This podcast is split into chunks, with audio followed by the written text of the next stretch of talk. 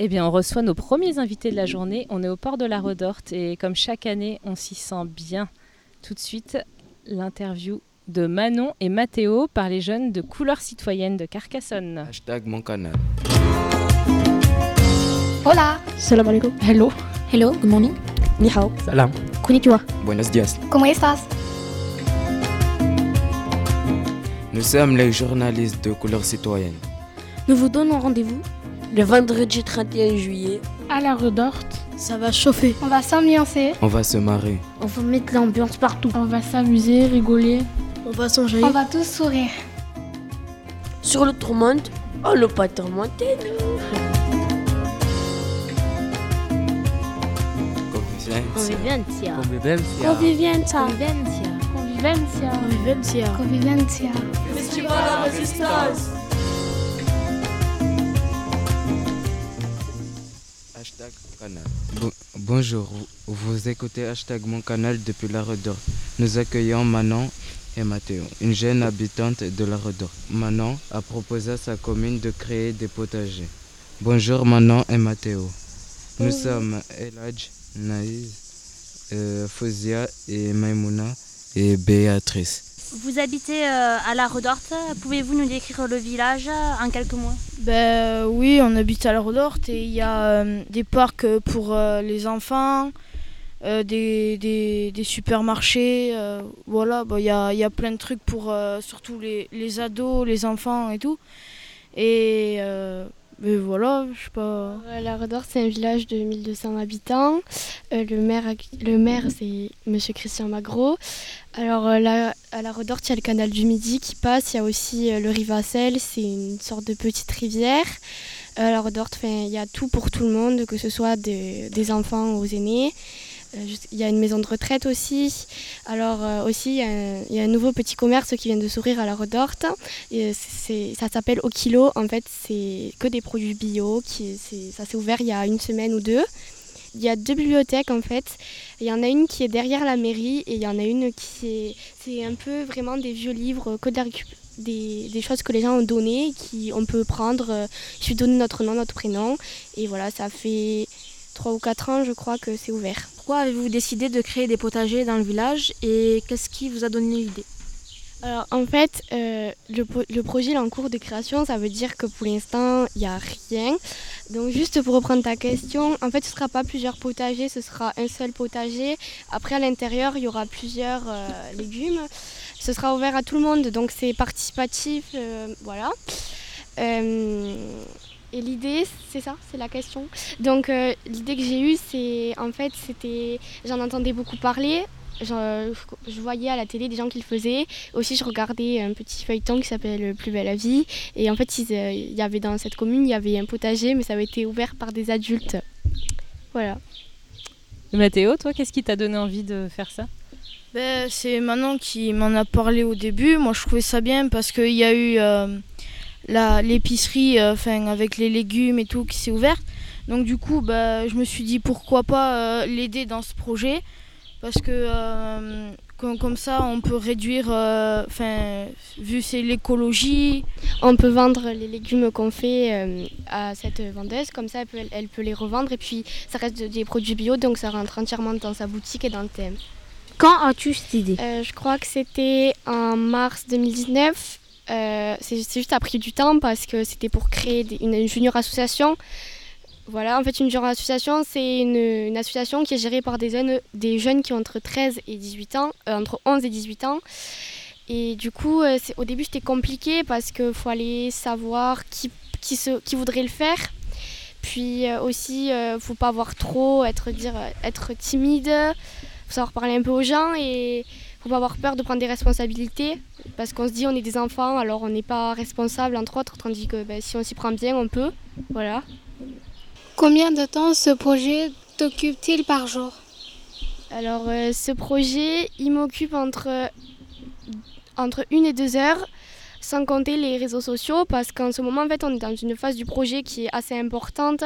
C'est là où on va être subventionné. Donc pour pouvoir faire ça on s'inscrit au budget participatif de l'ODE et du coup euh, on doit on a créé des comptes sur les réseaux sociaux, sur Instagram et Facebook. Si vous voulez nous retrouver, c'est la maison du jardinier, c'est très simple. Alors, ça prend du temps parce qu'il faut faire une publication tous les jours. Alors ça, c'est pas nous qui le gérons, c'est plutôt les adultes, voilà. Et du coup, tous les jours, euh, sur les réseaux sociaux, on publie une publication et toujours avec euh, le lien pour dire allez voter pour notre projet. Et on espère que vous allez aller voter du coup. Bah, je suis le compte sur Instagram, je repartage les photos, je, je, je mets des likes, enfin voilà, je fais... Euh... Est-ce difficile de proposer un projet comme celui-ci à des adultes En fait, c'est tout le contraire. C'est plus aux adolescents. Les adultes, euh, eux, j'ai que des commentaires euh, positifs, que c'était un très beau projet, que c'était génial. Les adultes, ils n'ont pas peur, c'est plutôt moi qui ai peur d'aller les voir. Mais les adolescents, ils sont moins, on va dire, euh, enthousiastes à l'idée de faire ça parce que c'est un potager, c'est voilà, c'est pour eux, c'est pas des jeunes qui doivent faire ça, mais voilà. Vous avez essayé de, d'emmener d'autres adolescents avec vous en fait? Oui, oui, je crois qu'à ce jour on est 5 ou 6. Mais là, on est encore en train de recruter. Et voilà. Et sachant qu'il va aussi y avoir l'école, donc euh, il y en a qui auront peut-être 11 ans, je sais pas. Comment à 14 ans tu as eu des idées comme cela? Euh, Alors, euh, je pense que je trouvais que c'était bien parce que ça pouvait surtout favoriser les relations intergénérationnelles dans le village. Et puis voilà. Et du coup, comme je l'ai dit, c'est par rapport que je voyais souvent ça à la télé et que je voulais quand même euh, voilà pour favoriser on va dire l'écologie pour euh, puis aussi euh, c'était ça m'a aussi venu par rapport quand je vais en ville ou quoi, je vois qu'il y a certaines personnes, ils n'ont pas de jardin. Et du coup, je me suis dit, toi, tu en as un, mais les autres, ils n'en ont pas. Alors, pourquoi pas faire un potager bio-associatif? Ça pourrait aussi faire un jardin où les gens pourraient venir quand ils veulent, voilà, pour aussi pouvoir planter des légumes. Parce que voilà, il y en a qui n'ont pas de jardin, je me répète. donc, voilà. Tu me fais penser à Greta Thunberg. Est-ce que tu t'inspires d'elle euh, merci. Alors, en fait, euh, Greta Thunberg, je suis pas. C'est pas que je suis pas. J'aime bien ce qu'elle fait, je suis d'accord avec ce qu'elle dit. Pas tout le temps pour ce qu'elle fait, mais je me suis pas inspirée d'elle. Mais après, je trouve que c'est une belle personne. Elle fait des choses bien pour euh, la planète. elle soutient tout ce qui est l'écologie. Je trouve que c'est bien que ce soit aussi un enfant qui se soit rendu compte bon, elle est plus grande que moi, mais c'est bien qu'elle se soit rendue compte qu'il y avait quelque chose qui allait pas et qu'elle ait pris la parole. Il faut avoir du, courage et du culot pour faire ça parce qu'il ben, faut pas avoir peur d'aller vers les gens et encore moins vers les, tout ce qui est dans la, le président, des choses comme ça. Déjà, moi, quand je vais voir le maire, je suis toute euh, stressée. Donc, elle, va voir le président, puis elle lui parle. Elle, elle, a du caractère, quoi. Et non, du coup, je me suis pas inspirée d'elle. Euh, qu'est-ce que vous avez dans votre potager? Quelles graines avez-vous? On a vu, qu'il est en cours de création, on n'a pas, il nous faut de, il nous faut de l'argent pour acheter les graines et tout, mais on essayera de faire euh, des légumes, des fruits de, saison, euh, surtout des de méditerranéens euh, qui s'adaptent au climat et tout. Et ouais, non, sinon ça, ça prend ça prend du temps parce qu'il nous faut de l'argent. Et... Est-ce que c'est toi qui paye tout? Alors non parce que ben, déjà ça coûte cher parce que ben voilà faut, clôturer, faut acheter du matériel, faut acheter des plans. Puis c'est plus tout le monde qui le fait donc ce serait un peu juste que c'est moi qui paye tout pour tout le monde. Du coup voilà pour qu'on puisse être subventionné, qu'on sache qu'on ait de la marge, surtout de l'argent, ben on s'est inscrit au budget participatif comme je vous ai expliqué. Donc euh, il faut aller déposer une idée et après selon le nombre de votes on sera subventionné avec un prix. Donc euh, après il faut on a dû faire des devis et du coup, voilà, ce sera le, le, budget participatif qui payera. Ce ne sera pas nous, ce sera les Audois. Euh, Avez-vous eu des dons et y a-t-il des personnes qui vous ont aidé? Alors non, en fait des dons pas vraiment, mais on a le soutien des commerçants parce qu'on est allé poser des affiches et ils sont, euh, ils sont très enthousiastes, ils en parlent tous les jours aux personnes pour qu'ils aillent voter. Donc du coup c'est un peu des dons parce qu'en en allant voir les gens pour leur dire qu'ils aillent voter, ça nous, ça nous, ça nous rapporte de l'argent dans la cagnotte. Donc on va dire que c'est pas vraiment des dons directs, mais voilà, ça peut aller plus loin. Et des gens qui m'ont aidé, oui, oui, il y a beaucoup de monde. Hein. La ma famille, euh, mes amis, les commerçants du village, les gens, voilà. Moi j'ai une question. Euh, vous disiez tout à l'heure que vous vouliez recruter des jeunes euh, et tout ça, et en fait vous leur confieriez quoi comme mission? Bah, Pour l'instant on ne sait, on sait pas trop. C'est pour euh, plus s'occuper du projet, pour le mettre en création. Euh, de bon, l'emplacement, on l'a déjà trouvé, on sait où on, on sait où, où ça va être. Mais euh, après, ensuite, ben on, essayera de recruter parce que c'est vrai que notre génération en ce moment, c'est plus. Enfin, ils s'en fichent quoi, des, potagers, c'est plus genre Fortnite, des trucs comme ça. Mais bon. Euh, donc, du coup, ben, on met les affiches euh, pour recruter dans les, dans les commerces euh, et tout. Et, après, ben, je pense que les missions qu'on leur donnera, c'est planter, faire les clôtures. Pour l'instant, c'est en- phase de création, donc du coup, on ne sait pas trop pour l'instant. Et vous allez être accompagné pour justement apprendre à cultiver un potager, faire des clôtures? Il y a des gens qui vont vous donner des formations Donc euh, en fait, euh, le but c'est que ce soit intergénérationnel. Ça veut dire que c'est ouvert à tout le monde. Donc euh, on va dire que les personnes plus âgées que nous, elles ont plus d'expérience, elles savent des méthodes qu'on n'utilise plus aujourd'hui. Donc voilà, ce sera ouvert à tout le monde. Alors moi je pense que les jeunes, c'est pas le potager qui les intéresseront, ce sera plutôt l'association parce qu'on va dire, comme il a dit, maintenant c'est plus les réseaux sociaux, les jeux vidéo, tout ça. on n'a pas trop le temps d'aller voir les autres et de faire des légumes euh, du potager. On s'en fiche un peu quoi. Voilà. euh, et voilà, du coup. euh, donc après, voilà. Je pense pas qu'on leur confiera comme mission de planter des légumes et, et mettre le grillage parce que ça les intéressera pas. Dès le premier jour, ils vont dire euh, voilà, c'est pas la peine. Plutôt dans l'association, euh, quelqu'un qui s'occupera des comptes du compte bancaire, l'autre peut-être des relevés, tout ça dans le compte bancaire, de l'assurance, des adhésions. Voilà, c'est nous qui gérons l'association, donc il faut qu'on soit responsable et qu'il faut avoir confiance envers les gens. Et ce qui est le plus dur, je pense, dans, dans, une association, que ce soit par les adultes ou par les enfants, c'est la confiance envers les gens. euh, voilà, c'est aussi un peu l'égoïsme, à mon avis, parce qu'on a toujours peur de donner ça à quelqu'un et qu'il prenne et sans jamais le rendre. Voilà, il faut, faut savoir partager, c'est ça. Est-ce que c'était compliqué pour euh, y aller parler euh, aux gens Comme tes amis, est-ce que des fois, est-ce qu'il y a beaucoup de gens Combien de gens euh, qui fait euh, les potagers avec vous? Alors, euh, il y a certaines de mes copains, de mes amis, un peu de ma famille. Pas... En fait, ça dépend. Je suis un peu timide, pas timide avec euh, les gens de mon âge, vous pourrez lui demander, je suis pas du tout timide.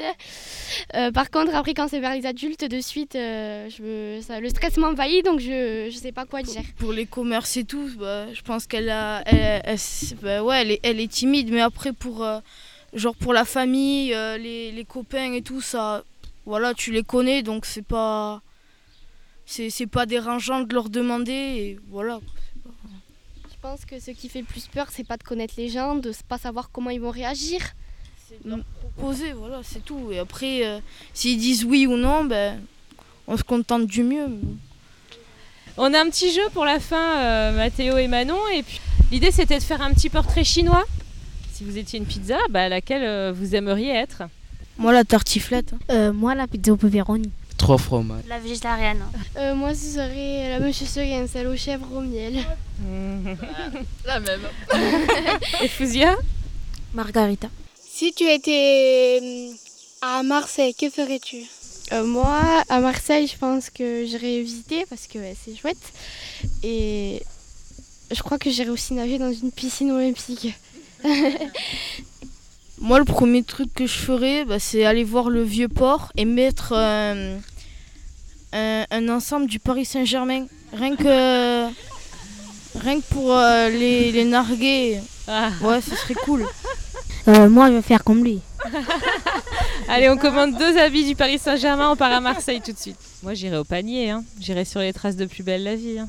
Moi, je pense que si je mets un survêt de Paris, après je ressors avec des bleus de partout. Mais bon, c'est. Si vous étiez un monument, lequel seriez-vous?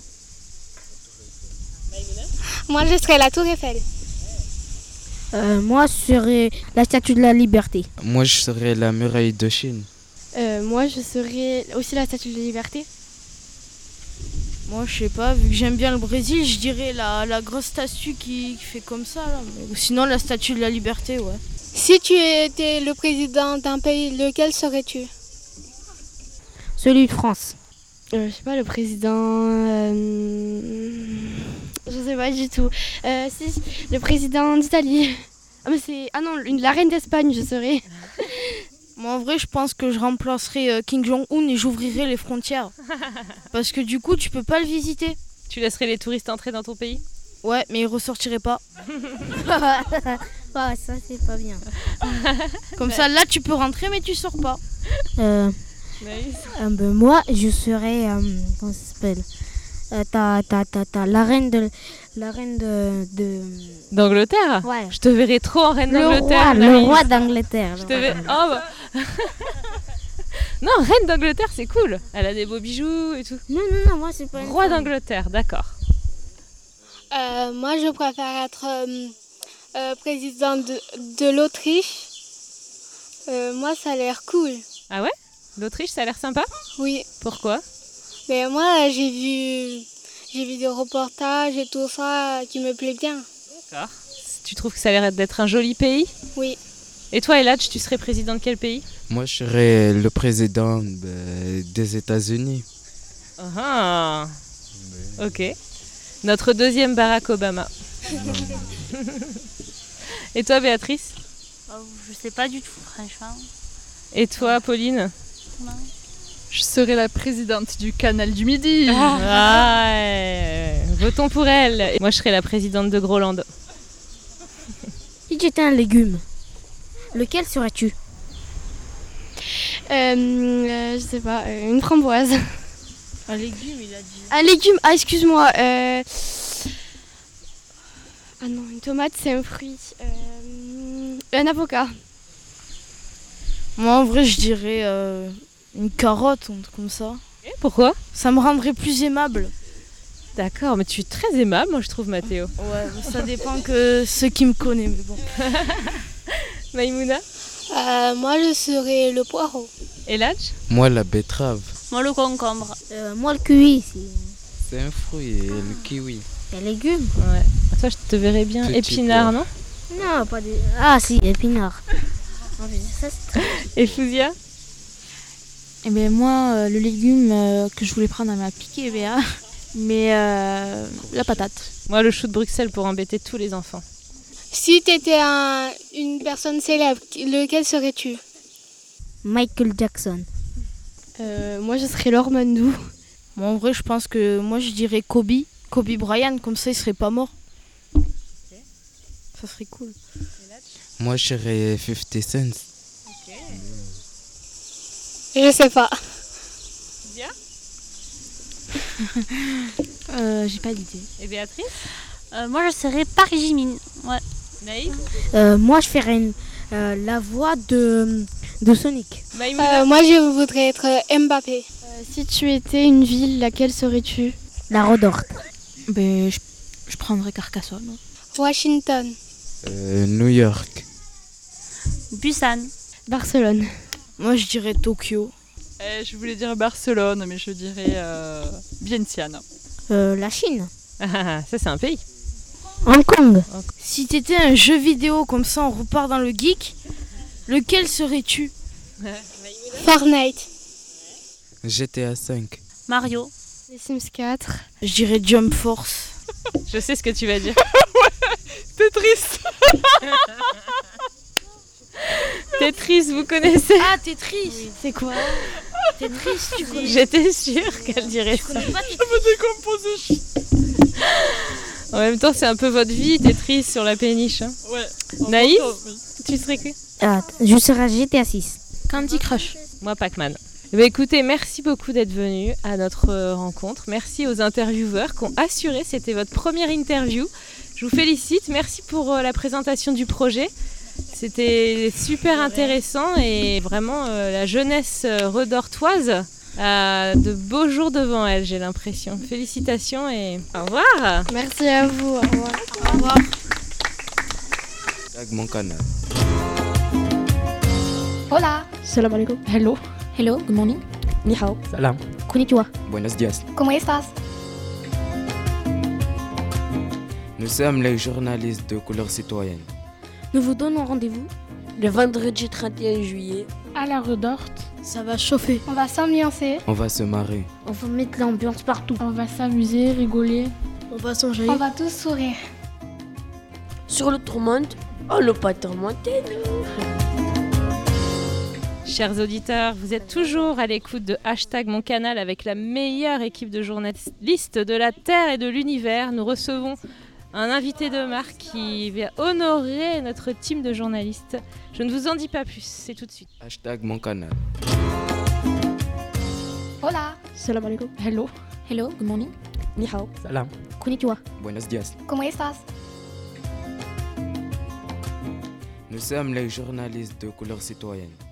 Nous vous donnons rendez-vous le vendredi 31 juillet à la Redorte. Ça va chauffer. On va s'ambiancer. On va se marrer. On va mettre l'ambiance partout. On va s'amuser, rigoler. On va s'enjailler. On va tous sourire. Sur le tourmente, oh le pas tourmenté, nous. Convivencia. Convivencia. Convivencia. Convivencia. Convivencia. Convivencia. Festival à résistance. Bonjour, vous écoutez Hashtag Mon Canal. Nous, et nous sommes à la Redorte. Nous accueillons Sam, le capitaine de la, de la péniche Tourmente. Bonjour Sam. Bonjour. Nous sommes euh, Eladj. Béatrice. Manon. Mathéo. Capitaine Sam. Euh, Naïs. Fouzia. Meimouna. Comment s'appelle votre bateau? Le bateau, mon bateau s'appelle Tourmente. Tourmente, mais on dit le Tourmente. Pourquoi ce nom?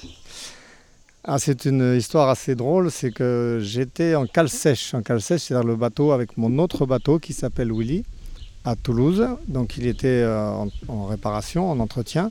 Et à côté, il y avait un autre bateau qui était en très mauvais état, très mal peint, qui s'appelait l'eau. L apostrophe O O. Et puis ce bateau, je trouvais qu'il était joli. Et puis ma compagne avait envie d'acheter un bateau, donc je suis allé voir le propriétaire. Bon, on a discuté, on a discuté. Finalement, il a dit qu'il vendait le bateau et il nous a fait un prix. Et puis nous, évidemment, comme tout le monde, on a dit, on a proposé un prix un peu inférieur. Et il nous a dit, ah, il faut que j'en parle à ma tourmente. Et puis après, il est reparti. Finalement, on a acheté le bateau. Et vous savez de qui il parlait en fait quand il disait ma tourmente euh, ton bateau Non, de sa femme. Quoi? Il appelait sa femme, c'est sa tourmente.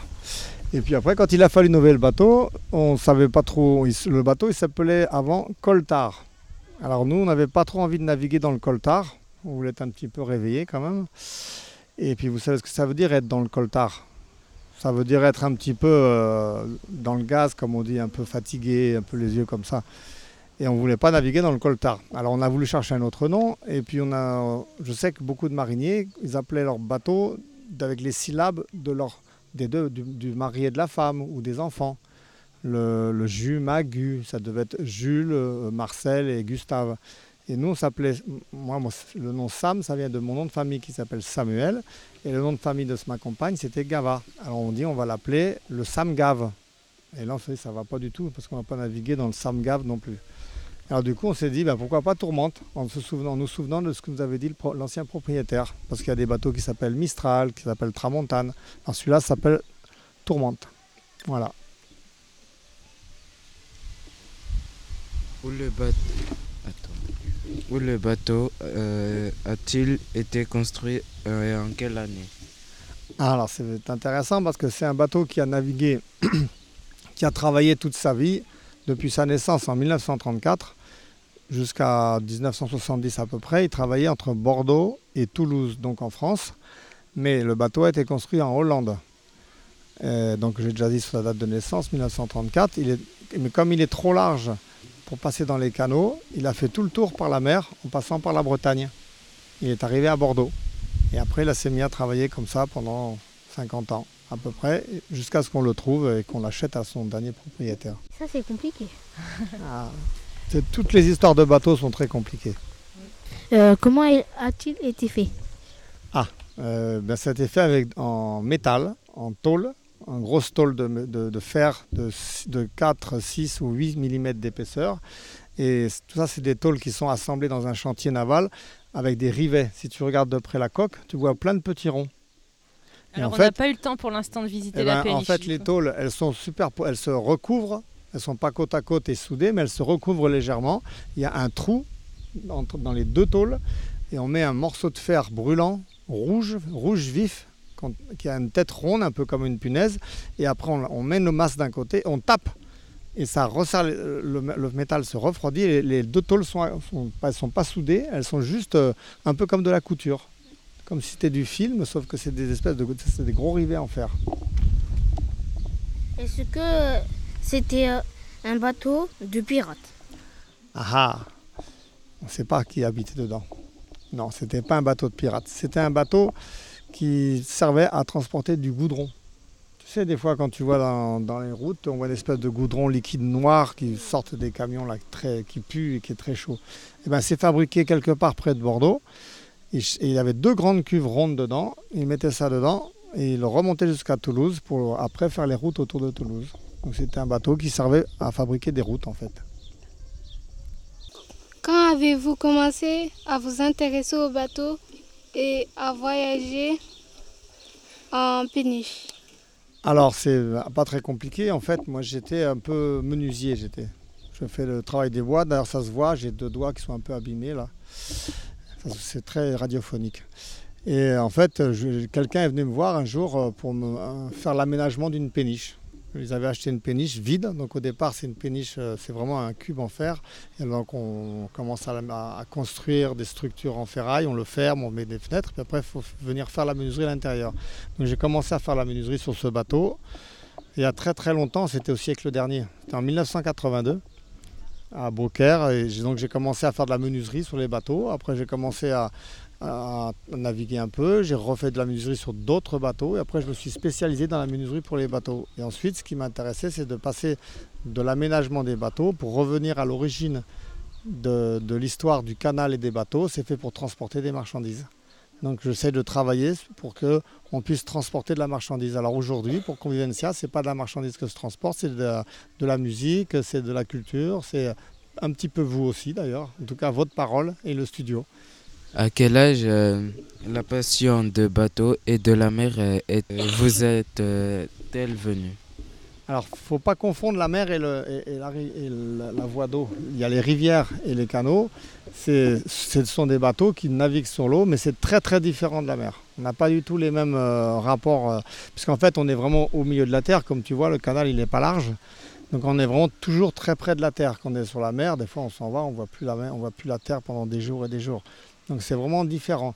Mais il y a des, évidemment, il y a des similitudes. C'est un bateau, ça flotte, il faut le piloter. Euh, bon, ça m'est arrivé en fait, euh, comme j'expliquais un peu mon histoire, j'avais à peu près une trentaine d'années, 32 ans par là. Comment avez-vous fait avec votre famille à vous installer sur euh, une péniche? C'est une question intéressante parce que, en fait, moi j'ai connu les bateaux d'abord, après j'ai rencontré la mère de Diane qui est ici, qui pilote le bateau, et de sa sœur euh, Marianne. Et en fait, on a commencé notre aventure de famille tous ensemble. C'est-à-dire qu'on est resté vraiment euh, à vivre tout le temps sur le bateau, à naviguer avec ce bateau. Et Diane, elle est née sur le bateau aussi. Pas sur celui-là, mais sur l'autre. Donc, euh, tant qu'elles étaient petites, c'était pas compliqué. Quand tu as des petits-enfants, ben, ils restent avec toi. Après, ça devient plus compliqué quand les enfants doivent aller à l'école. Alors euh, généralement, ce qui se passait, et ce qui se passe toujours pour ceux qui naviguent tout le temps, les, enfants vont en pension à partir de, 5-6 ans. Donc ça, c'est un peu compliqué, c'est-à-dire que tu vois tes enfants uniquement pendant les vacances. Et c'est quelque chose que tous les mariniers qu'on a rencontrés ou tous les enfants qu'on a rencontrés, c'est quelque chose qui était difficile à vivre. Et pourtant, même comme ça, les enfants, ils ont toujours envie de faire comme leurs parents, de revenir sur le bateau, pratiquement toujours. Pourquoi habitez-vous sur un bateau, pas comme tout le monde?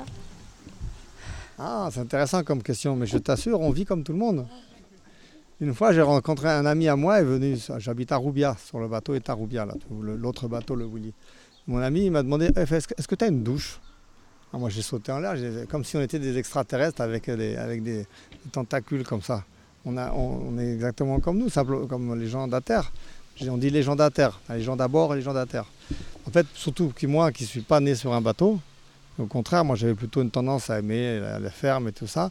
En fait, la vie c'est la même. Elle est plus contraignante sur un bateau parce qu'il y a beaucoup moins d'espace, parce que c'est dangereux pour les enfants, parce qu'on a des on est euh, aussi un, détail un peu négatif, c'est qu'en général, euh, les gens sur l'eau, ils dérangent.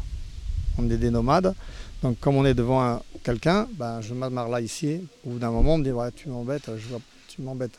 Peux te pousser parce que tu peux te déplacer. Et ça, on l'a vécu tout le temps. Et ça, c'est une découverte pour moi qui ne suis pas né sur les bateaux, mais que je pense tous les nomades connaissent. C'est on est dérangeant. Peut-être qu'on est un peu trop libre aussi. Est-ce que vous avez déjà envisagé, de faire un tour du monde ou quelque chose comme ça ah, J'irai pas très loin, parce que quand il arrive sur la mer, le bateau, quick C'est un bateau de rivière. Par contre, ce qu'on a envie de faire, c'est effectivement d'aller explorer toutes les voies navigables d'Europe. C'est-à-dire que le bateau, au début, il connaissait, le pauvre petit, il connaissait que Bordeaux à Toulouse. Nous, on l'a amené gentiment jusqu'à Béziers.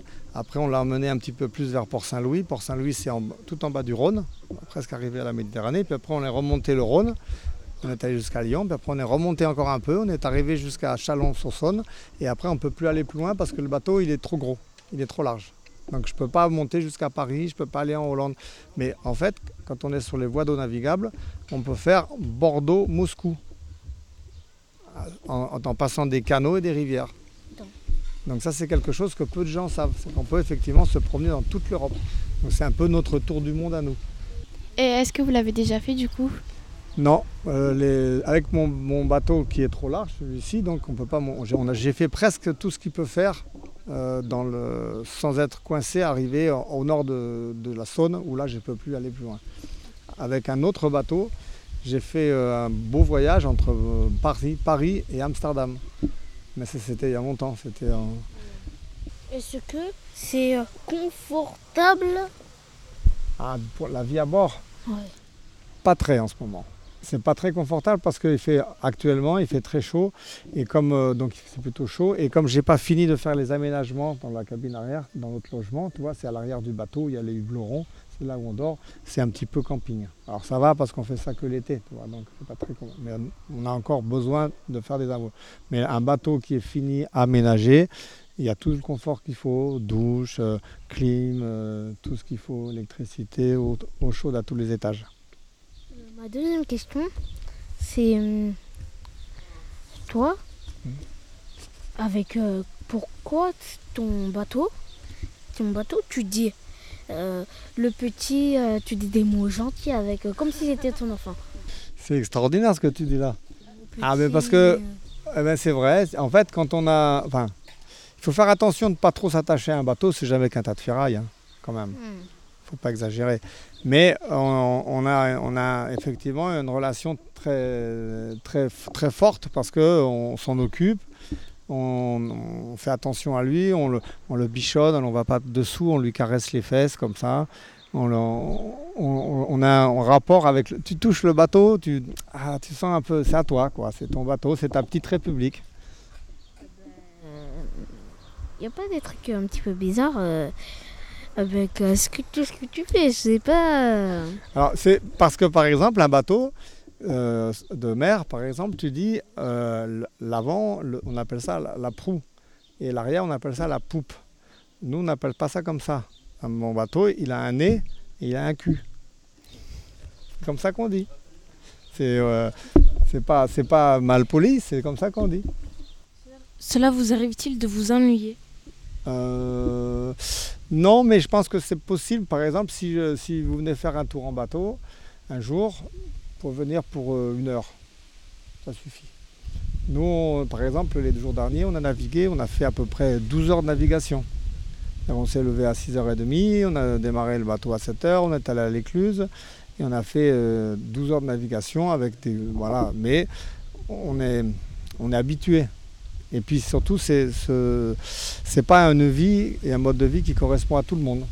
Tu aimes ou tu aimes pas. Voilà. Euh, travaillez-vous en famille sur le bateau? Ah oui, je trouve que ma fille travaille très bien sur le bateau. Et comme ça, comme elle est en apprentissage, j'ai pas besoin de la payer.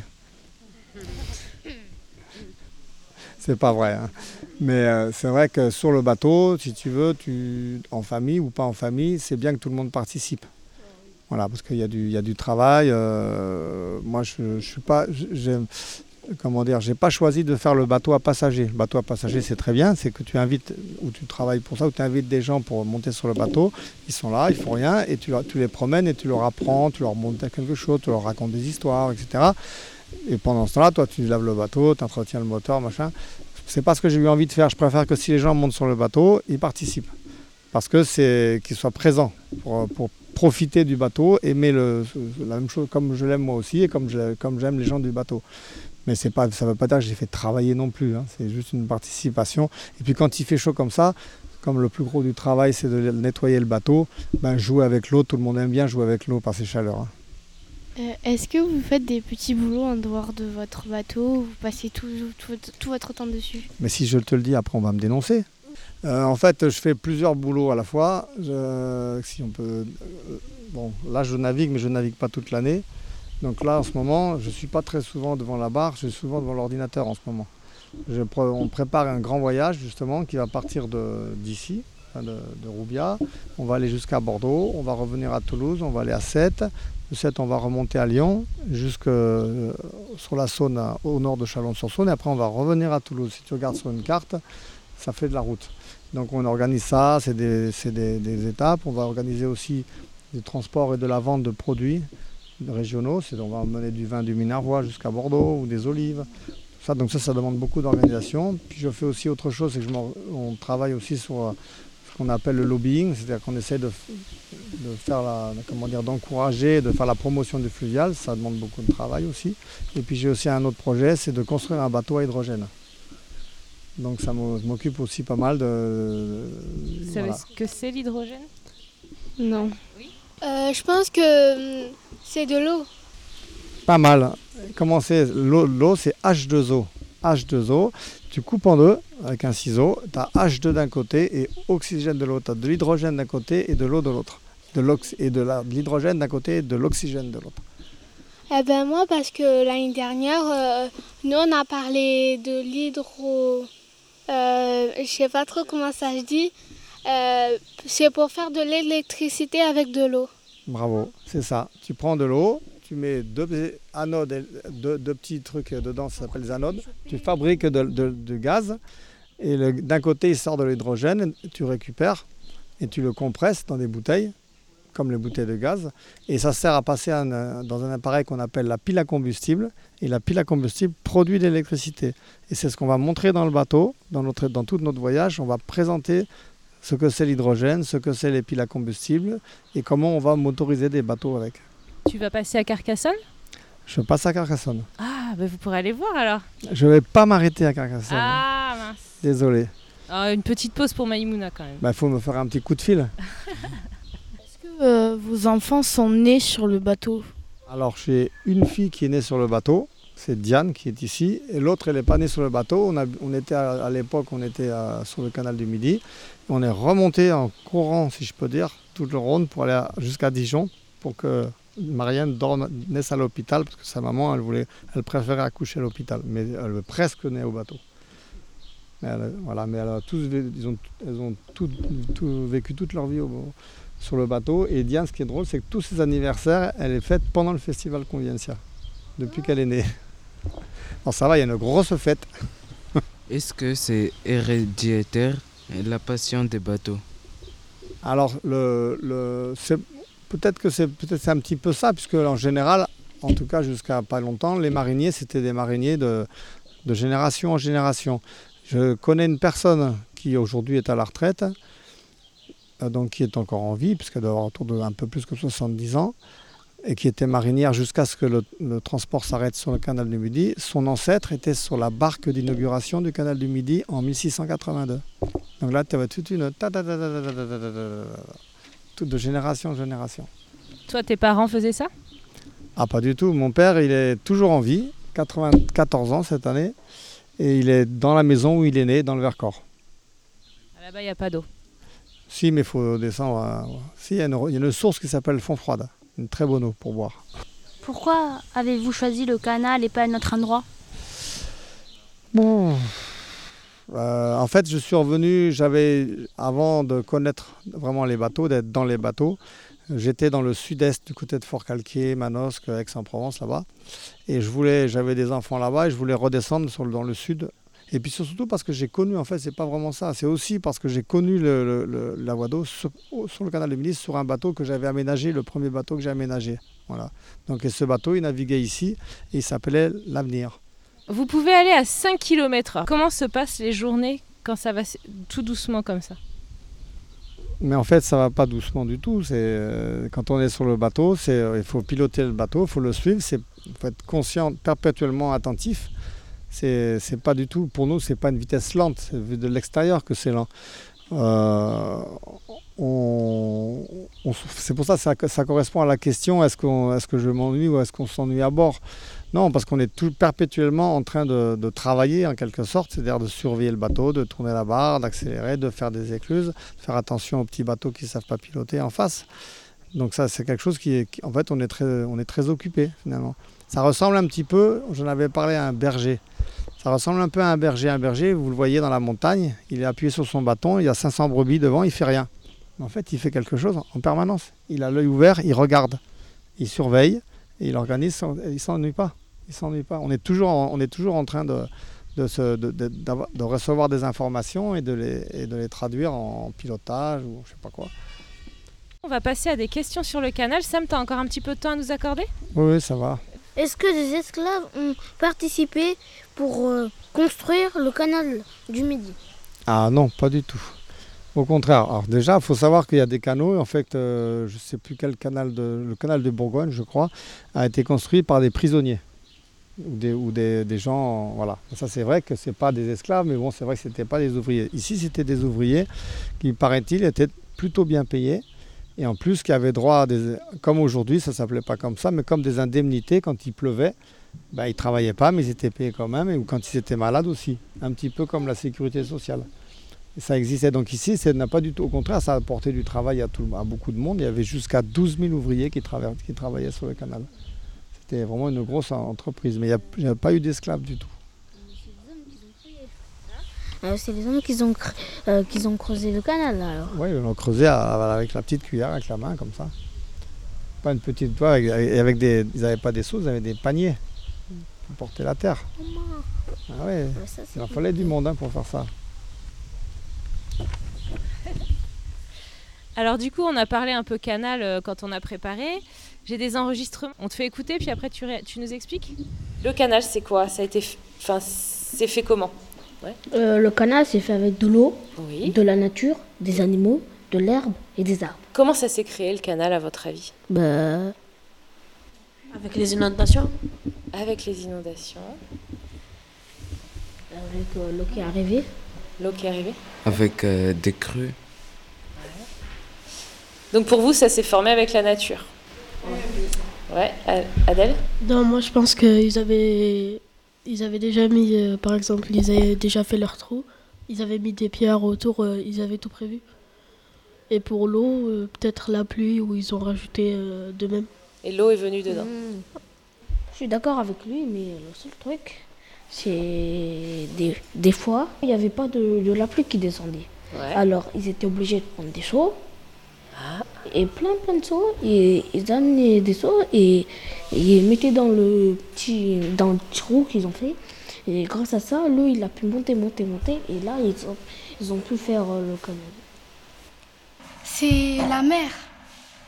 Il vient de la mer, l'eau. On la goûtera alors jeudi prochain, voir si elle est salée.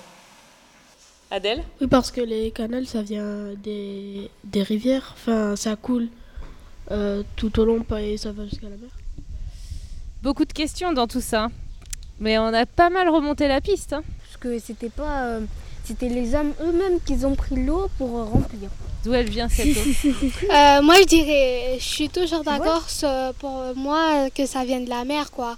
Parce que le canal il s'unit euh, à la mer Méditerranée. Et l'âge Ça vient de la montagne quand il y avait la neige qui fond. moi, en fait, c'est bizarre parce que moi, on m'a toujours dit que les rivières remplissaient le canal. enfin, les rivières coulaient dans le canal, les canals se jetaient dans la mer.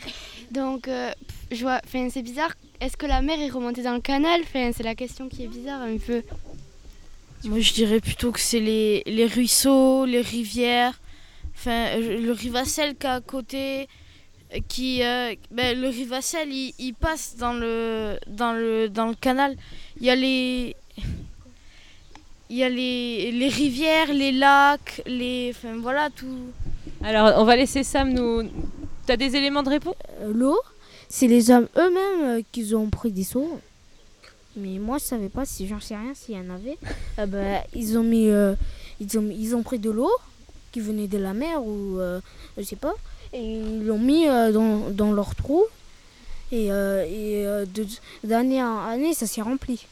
Parce que je pense que si ils auraient fait assaut, je pense que ça aurait pris euh, pas mal, mais vraiment pas mal de temps. Parce que ça fait un peu beaucoup quand même de remplir avec des seaux. Alors on laisse Sam répondre Alors, euh, en fait, il y a plusieurs éléments de réponse quand même. C'est vrai que ça vient de, de la montagne, en fait. Euh, parce qu'en fait, euh, on- ça arrive qu'on fasse remonter l'eau comme ça artificiellement, mais c'est rare. En général, on essaie de la chercher l'eau en haut, on fait un réservoir, et puis après, on la fait venir dans le canal. Donc aujourd'hui, c'est dans la montagne noire. Ils ont le, concepteur du canal, le, Riquet, il est allé chercher des, ruisseaux un peu partout. Il, il les a canalisés, il les a amenés à un seul endroit. Il a fait un barrage qui s'appelle le barrage de Saint-Ferréol. Et là, ça remplit, je crois, je ne veux pas dire de bêtises, mais je crois que c'est 6 millions de mètres cubes, qui correspond exactement au volume qu'il y a dans le canal. Et après, de ce réservoir, eh ben, il fait couler un petit, un petit ruisseau, un caniveau, qui arrive en haut. Et après, ça redescend vers la mer. Alors, quand il y a eu les inondations, l'eau, elle vient de- des montagnes. C'est ça. Mais celle, celle des inondations, c'est l'eau qui passe par-dessus tout, qui déborde, qui fait n'importe quoi. Ça, l'eau du, du barrage de Saint-Ferrol, c'est dirigé, c'est des petits ruisseaux qu'il a rassemblés et qui arrivent dans le, dans le, dans le réservoir. Mais ce n'est pas cette eau-là qui a fait les inondations. Mais c'est, la même histoire. L'eau, elle vient d'en haut et elle descend vers le bas toujours.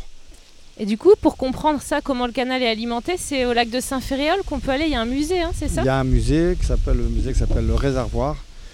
C'est très joli, ça vaut le coup d'aller faire un tour là-bas. Il y a le barrage, il y a le lac pour se baigner, il y a le musée et en dessous du musée, euh, on peut voir le barrage. On peut même, je crois, visiter maintenant la salle des robinets parce qu'en fait, en bas du, barrage, bah, il y a un robinet.